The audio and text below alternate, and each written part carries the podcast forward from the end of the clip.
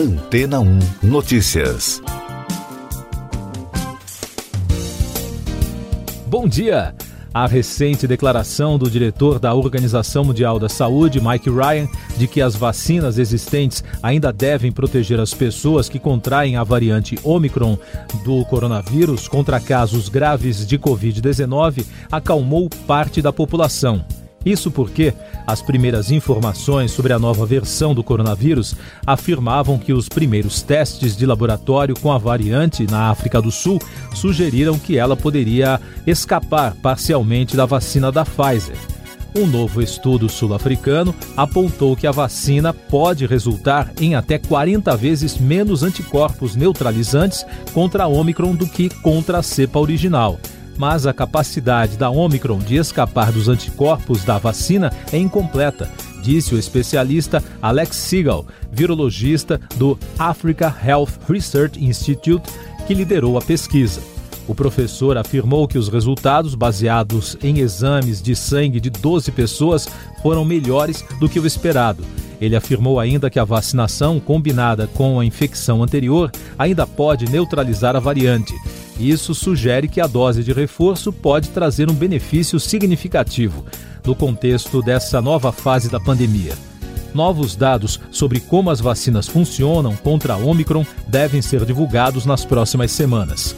De qualquer maneira, o combate ao coronavírus consolidou o que já foi considerado pela comunidade científica de a revolução das vacinas, especialmente a tecnologia aplicada à genética, que trouxe uma nova geração de imunizantes e medicamentos que prometem mudar para sempre a forma como a biologia molecular é aplicada à medicina.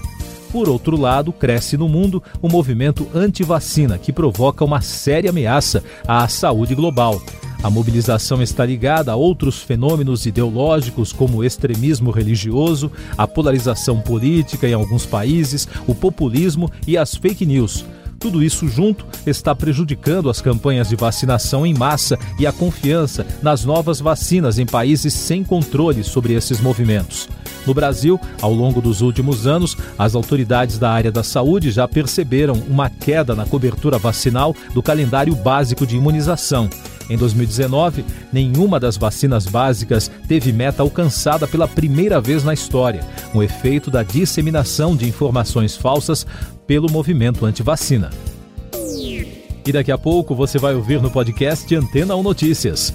Mundo tem pela primeira vez mais de um milhão de casos de Covid-19 em 24 horas.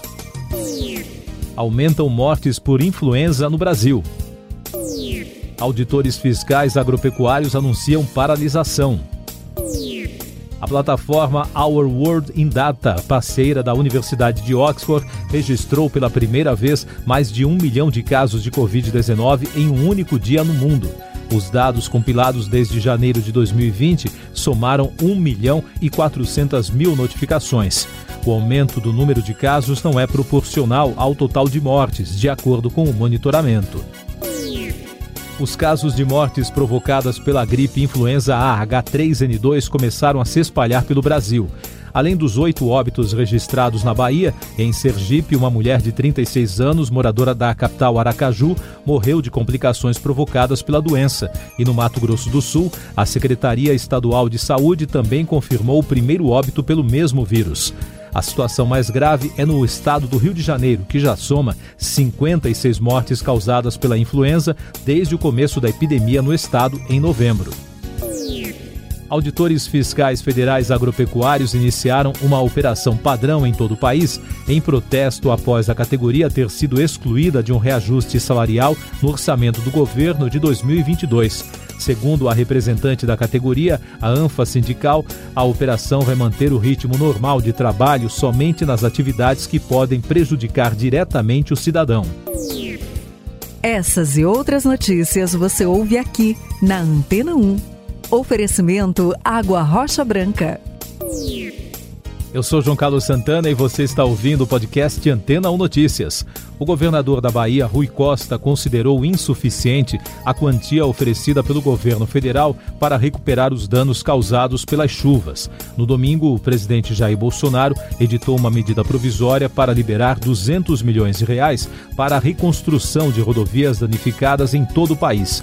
Para a região Nordeste, o montante será de 80 milhões. A declaração do governador ocorreu após reunião com os ministros que sobrevoaram a região sul do estado na manhã de terça-feira. O ministro Rogério Marinho, do Desenvolvimento Regional, respondeu ao governador que ainda aguarda novas análises para definir outras medidas. Na terça-feira, subiu para 21 o número de mortos na Bahia. 30% das cidades do estado, ou seja, 136 municípios, estão em situação de emergência. Em Brasília, o presidente da Câmara dos Deputados, Arthur Lira, afirmou que a ajuda de 200 milhões de reais para as vítimas das enchentes pelo país é paliativa, mas é importante porque pode salvar vidas. No entanto, ele afirmou que no segundo momento será necessário pensar em levantar danos e reconstruir os estragos. Deputados avaliaram que serão necessários cerca de 2 bilhões de reais somente para reconstruir a Bahia. O ministro Luiz Fux, presidente do Supremo Tribunal Federal, divulgou uma nota na qual se solidariza com as vítimas das enchentes na Bahia. O texto diz que o Poder Judiciário, por meio do Observatório dos Direitos Humanos, se coloca à disposição para atuar até o limite de suas competências e garantir a assistência e apoio necessários para que o povo baiano supere esse momento difícil. Mais destaques nacionais no podcast Antena 1 Notícias. Além das chuvas que provocam estragos na Bahia, o estado enfrenta uma explosão de casos de influenza, segundo dados da Diretoria de Vigilância Epidemiológica. A infecção causada pelo subtipo H3N2 do vírus gera sintomas respiratórios clássicos, causa um mal-estar muito forte e é mais perigosa para idosos, crianças e portadores de comorbidades. Foram 673 casos notificados no estado. Desse total, 114 evoluíram para síndrome respiratória aguda grave e ainda foram contabilizadas oito mortes em decorrência da doença. E para complicar ainda mais a situação, segundo o governador Rui Costa, vários municípios do sul baiano perderam todas as medicações e vacinas durante as enchentes e alagamentos que atingem a região desde novembro os números da Covid no Brasil. O país registrou na terça-feira 148 mortes por Covid-19 e soma agora 618.723 óbitos desde o início da crise de saúde. Os números apurados pelo consórcio de veículos de imprensa mostram que a média móvel de mortes nos últimos sete dias ficou em 105, com tendência de queda. Em casos confirmados, o Brasil soma mais de 22 milhões e 200 mil, com mais de 8 mil notificações em 24 horas. E os dados da vacinação mostram que já passa de 142 milhões e 800 mil o número de brasileiros totalmente imunizados contra a doença, o que representa 66,98% da população. Três estados não divulgaram dados da imunização. Pelo mundo, os casos de Covid-19 voltaram a acelerar, com vários países tentando encontrar um meio termo entre adotar novas restrições e controlar a propagação do vírus e minimizar os danos econômicos. A França e o Reino Unido registraram na terça-feira alta recorde de casos em um dia. Na China, o governo determinou o confinamento de centenas de milhares de cidadãos por causa de um foco local. E na Alemanha, Manifestantes participaram de protestos violentos contra restrições anti-Covid no início da semana. Noticiário Econômico. O IBGE, o Instituto Brasileiro de Geografia e Estatística, informou que a taxa de desemprego no Brasil caiu para 12,1% no trimestre encerrado em outubro, a menor taxa de desemprego desde o trimestre encerrado em fevereiro de 2020. Por outro lado, a falta de trabalho ainda atinge 12,9 milhões de brasileiros. Outros dados da Pesquisa Nacional por Amostra de Domicílios, a PNAD contínua, mostram que o rendimento médio da população ocupada encolheu pelo quinto trimestre seguido e atingiu o menor patamar nos últimos 10 anos. De acordo com pesquisa da ANP, Agência Nacional do Petróleo, Gás Natural e Biocombustíveis, o preço médio do etanol hidratado caiu 0,98% de R$ 5,128 para R$ 5,079 o litro, em 18 estados e no Distrito Federal, na semana entre 19 e 25 de dezembro. Em outros sete estados, os preços subiram, enquanto no Amapá não foi possível calcular a oscilação. É a quinta média consecutiva no preço do combustível na cotação média. Mais destaques nacionais: o governo federal publicou na terça-feira uma medida provisória que determina que os cartórios de registro terão que digitalizar o próprio acervo e oferecer serviços pela internet. O ato já tem força de lei, mas precisa ser aprovado pelo Congresso Nacional em até 120 dias para se tornar lei em definitivo. O prazo terá início quando o Poder Legislativo retomar os trabalhos da folga de fim de ano.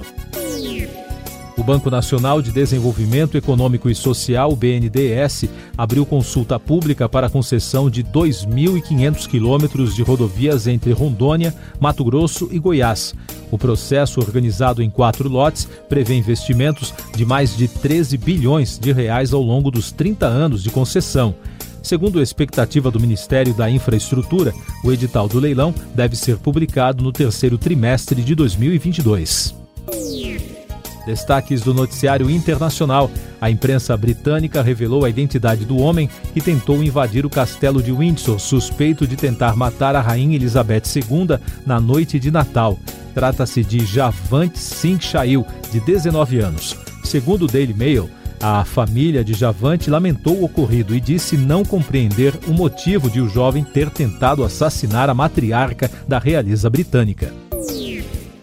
Boa notícia para os fãs da produção sul-coreana Round Six. O criador da série, Wang Dong-hyuk, contou em entrevista à emissora KBS que a Netflix já iniciou as negociações de uma terceira temporada do programa, embora a segunda temporada ainda esteja em fase de desenvolvimento. O diretor disse que deve chegar a um acordo em breve com a emissora. Inicialmente, Round Six foi planejada para ter uma temporada única, mas o sucesso inesperado fez com que a plataforma confirmasse novos episódios da história. Você confere agora o último destaque do podcast Antena 1 Notícias, edição desta quarta-feira, 29 de dezembro. O avanço da variante Omicron pelo mundo derrubou a maioria das bolsas asiáticas nesta quarta-feira. Na China, a cidade de Xi'an, região central, entrou no sétimo dia de lockdown, hoje, após somar mais de 151 casos de Covid-19. O índice Hang Seng de Hong Kong encerrou a sessão em baixa de 0,83%. Para analistas, o recrudescimento da pandemia ameaça o tradicional rally de fim de ano nos mercados acionários globais. Siga nossos podcasts em antena1.com.br. Este foi o resumo das notícias que foram ao ar hoje na Antena 1.